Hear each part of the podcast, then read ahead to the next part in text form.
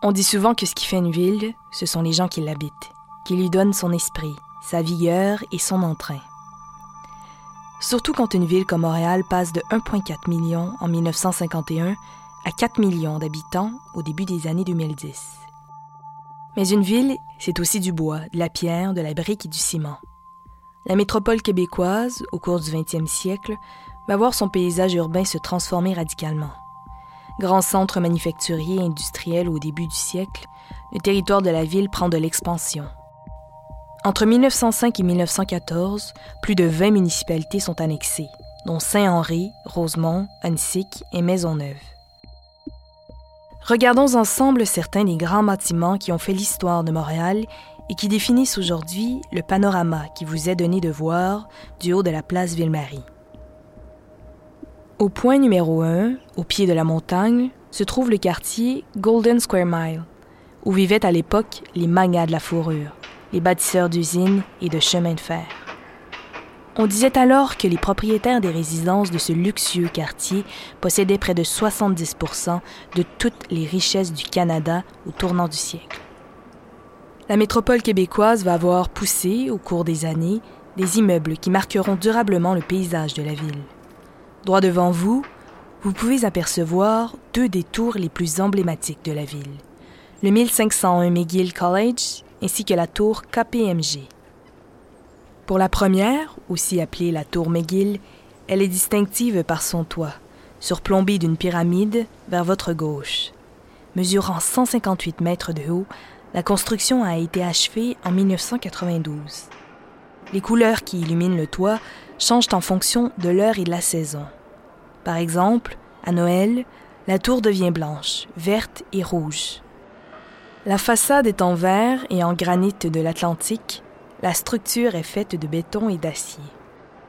La tour McGill abrite un grand nombre de bureaux, dont le Consulat général de France, la Mission économique de France, ainsi que l'antenne montréalaise des services culturels, scientifiques et de presse du Consulat général de France.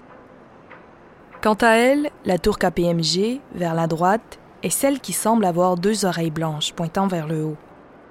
Située sur le boulevard de Maisonneuve-Est, haute de 35 étages, elle portait le nom de Maison des coopérants à son inauguration. En 2006, elle prend officiellement le nom de Tour KPMG.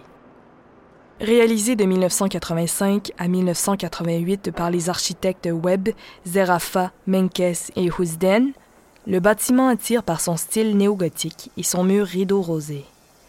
Sous le bâtiment se trouvent des galeries marchandes qui sont reliées au réseau ce système souterrain de galeries qui relie 30 km de tunnels pour former ce qu'on appelle le Montréal souterrain.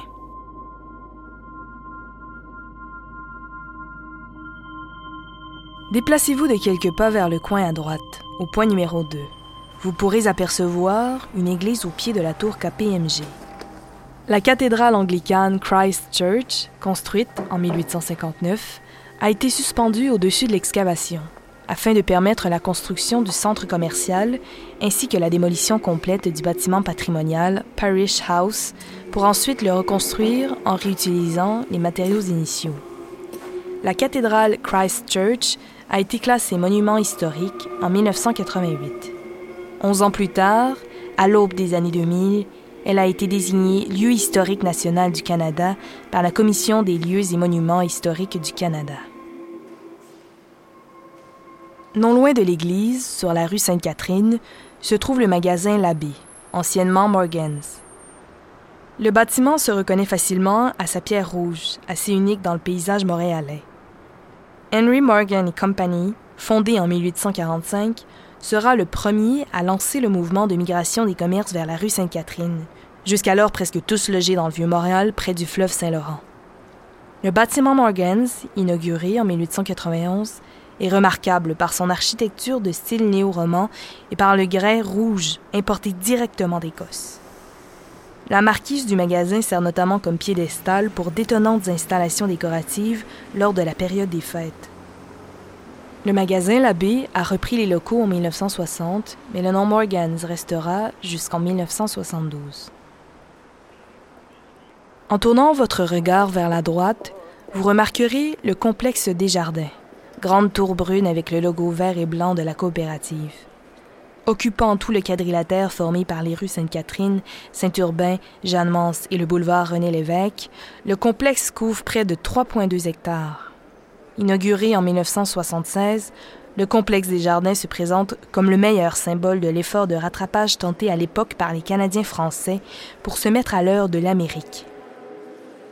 Conçu par le mouvement des caisses des jardins, un mouvement de coopératives d'épargne et de crédit, l'ensemble est constitué de trois tours dans lesquelles on retrouve de nombreux services gouvernementaux ainsi que des bureaux de Desjardins et le vaste hôtel Hyatt Regency Montreal.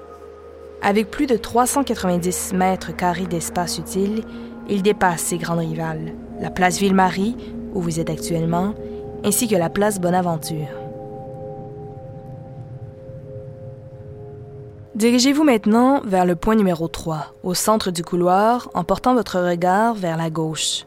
Vous apercevrez le stade olympique, ce grand dôme blanc avec un mât incliné.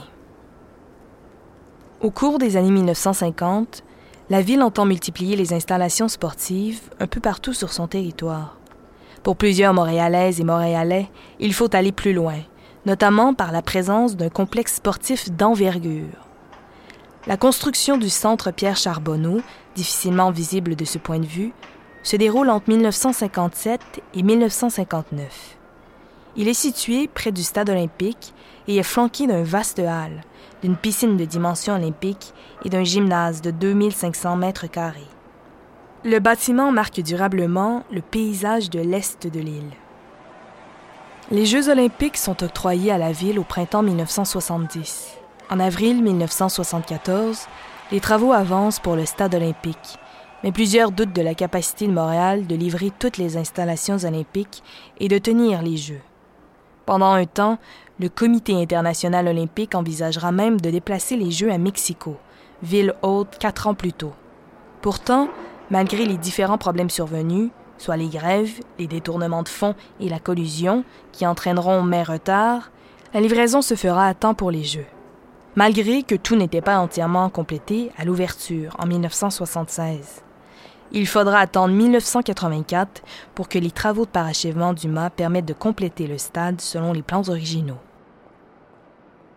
Pour tous ces bâtiments olympiques, le plan était d'utiliser le béton pour ériger un ensemble dont la forme dynamique évoque la tension, l'effort, mais aussi l'équilibre et l'harmonie.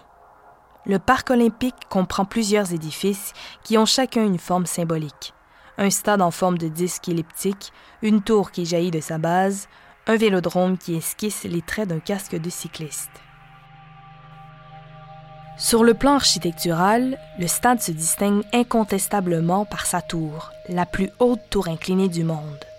Situé à proximité du stade, le village olympique compte 980 logements pouvant héberger 11 000 personnes. Après les Jeux, les résidences olympiques se transforment en appartements de luxe. Entourant le stade olympique se retrouvent les quartiers de Schlaga-Maisonneuve, de Rosemont-la-Petite-Patrie, de Villeray ou encore du plateau Mont-Royal, où l'on peut reconnaître une caractéristique majeure du développement urbain de Montréal.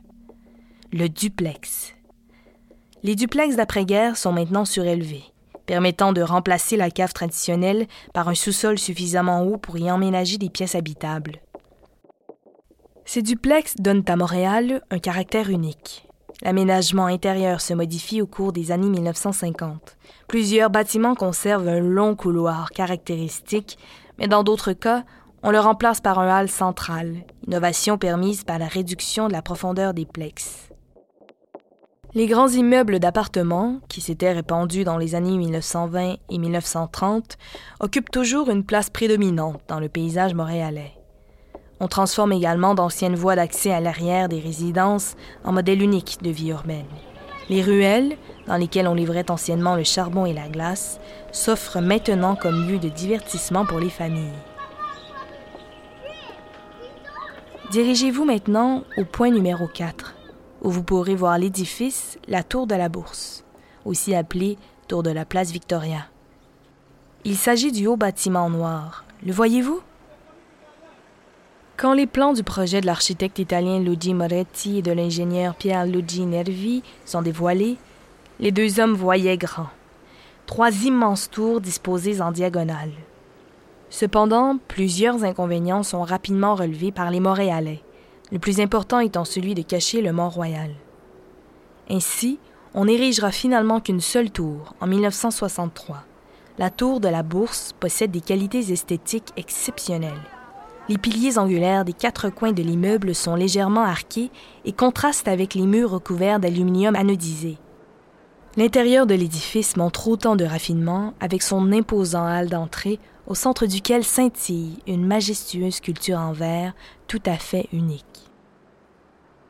Cette construction s'inscrit dans un contexte qui voit l'accroissement démographique entraîner un réaménagement urbain au cours de la seconde moitié du 20e siècle. C'est d'ailleurs en 1963 que le centre-ville historique prend le nom de Vieux-Montréal. Le nouveau centre-ville, quartier où vous vous trouvez actuellement, est maintenant celui où se trouvent les hautes tours, symbole de l'importance économique de Montréal dans le paysage mondial et nord-américain. Dirigez-vous maintenant au point numéro 5 et regardez vers le fleuve, vers cette longue bande de terre. Vous y verrez Habitat 67, ces bâtiments qui ressemblent à des blocs légaux mis les uns sur les autres. Il s'agit de certains des édifices les plus singuliers de Montréal. Ils ont été conçus par l'architecte montréalais d'origine israélienne Moshe Safdi, alors étudiant à l'université McGill. Lorsqu'il conçoit Habitat 67 en 1964, son but est de rendre pratique et moins coûteuse l'habitation en ville, tout en gardant l'intimité des maisons privées de la banlieue. L'emploi d'éléments préfabriqués lui permet d'économiser sur les coûts de construction. Habitat 67 a d'abord abrité les visiteurs de l'exposition universelle. Les logements ont ensuite été loués par le gouvernement fédéral, puis les locataires regroupés en copropriété ont acheté leurs appartements en décembre 1985. Habitat 67 est classé monument historique par le gouvernement du Québec depuis 2009, ce qui en fait le premier édifice moderne à obtenir cette reconnaissance du gouvernement. Dirigez-vous au point numéro 6 pour admirer le mille de la Gauchetière droit devant vous. Il s'agit du plus haut gratte-ciel de Montréal et du Canada à l'est de Toronto. Du haut de ses 205 mètres et de ses 51 étages, on ne suspecte pas que l'édifice abrite une patinoire intérieure au premier étage. La tour est marquée par sa façade en verre, granit et cuivre. Les 9000 tonnes d'acier, autant de matière que pour la tour Eiffel, composent la structure et ont été assemblés en seulement 318 jours. La tour est inaugurée en 1992, à l'occasion du 350e anniversaire de la Fondation de Montréal. En plus de la patinoire, elle abrite un terminus d'autobus ainsi qu'un jardin intérieur. Remontez le corridor vers le point numéro 7. Il y a un bâtiment iconique dont nous n'avons pas encore parlé, un lieu qui constitue aujourd'hui l'unique panorama 360 degrés de Montréal et qui offre sans doute la meilleure vue sur la ville. Il s'agit bien sûr de la place Ville-Marie. Place Ville-Marie fait partie de ces géants du centre-ville. En octobre 1958, le chantier se met en branle. C'est plus de 52 tonnes de terre et de roc qui sont retirées pour faire place aux galeries marchandes et au stationnement. Plus de 2500 personnes s'affairent au chantier. Au départ, Place Ville-Marie ne comporte pas d'observatoire, mais à la fin des années 50, la Canadian Bank of Commerce, qui devient la CIBC, entreprend elle aussi la construction d'un gratte-ciel. il s'agit de la tour vers votre gauche, affichant le logo CIBC à son sommet. Moins d'un an avant l'inauguration de Place Ville-Marie, l'architecte William Zeckendorf apprend que cette tour rivale prévoit un étage de plus que la Place Ville-Marie. Inacceptable! Ainsi, dans le plus grand des secrets, il fait ajouter un pavillon de trois étages supplémentaires, ce qui explique l'étage de transition au 43e ainsi que le second ascenseur que vous avez emprunté pour accéder à l'Observatoire Place Ville-Marie. L'immeuble devient ainsi la plus haute tour de Montréal et du Commonwealth. L'inauguration de la tour a lieu le 13 septembre 1962. Le pianiste de jazz Oscar Peterson y donne un concert gratuit sur l'esplanade. Le premier ministre Jean Lesage déclare à l'époque que Montréal a franchi un pas et qu'il s'agit d'une œuvre d'art d'une conception audacieuse, à la mesure de son dynamisme.